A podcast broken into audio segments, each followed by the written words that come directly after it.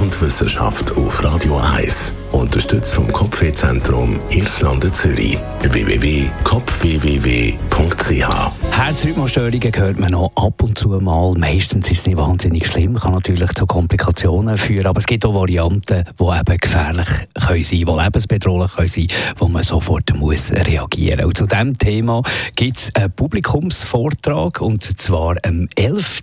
Dezember und äh, der wird gehalten von Sascha Salzberg, ist Experte auf dem Gebiet. Um was geht es da genau? Ja, es geht darum, bei der allgemeinen Bevölkerung, beim allgemeinen Publikum, das Thema der Herzrhythmusstörungen zu besprechen, Licht darauf zu leuchten, was es ist, wie man es behandeln kann, was die häufigsten Erkrankungen sind, wie das Vorhofflimmern und auch moderne Behandlungen zu besprechen, wie Ablationen und vor allem auch Lifestyle-Ansätze, um diese Probleme zu verhindern in der Zukunft. Man sagt ja ab und zu, Herzrhythmusstörungen haben eigentlich alle, also so kleinste Aussetzer. Also wenn man ab 50 ist, hat jeder 30% Chance, einmal im Leben Herzrhythmusstörungen zu bekommen. Über 70 sind es dann schon mehr als 10 die es haben, definitiv.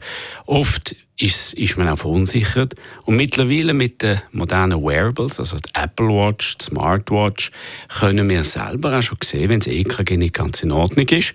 Und das wirft manchmal Fragen auf. Und für diese Fragen sind wir da. Was verstehen die Experten unter Herzrhythmusstörungen genau? Das Herz ist ein Organ, das regelmäßig schlägt. Unser Puls, den wir verspüren, wenn du am Handgelenk drückst oder am Hals, dann merkst du einen regelmäßigen Herzschlag. Der Herzschlag kann aber auch unregelmäßig werden. Und das ist eine Herzrhythmusstörung. Es muss nicht unbedingt gefährlich sein, aber man muss es auf jeden Fall einmal abklären.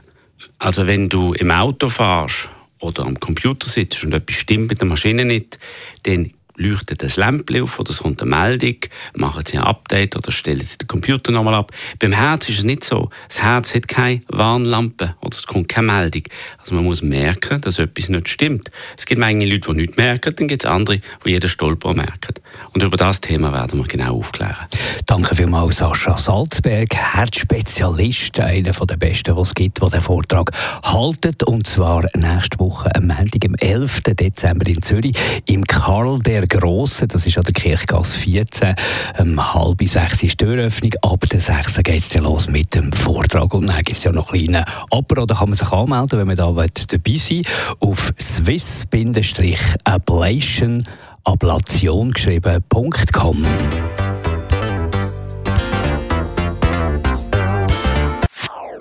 Das ist ein Radio 1 Podcast. Mehr Informationen auf radio1.ch.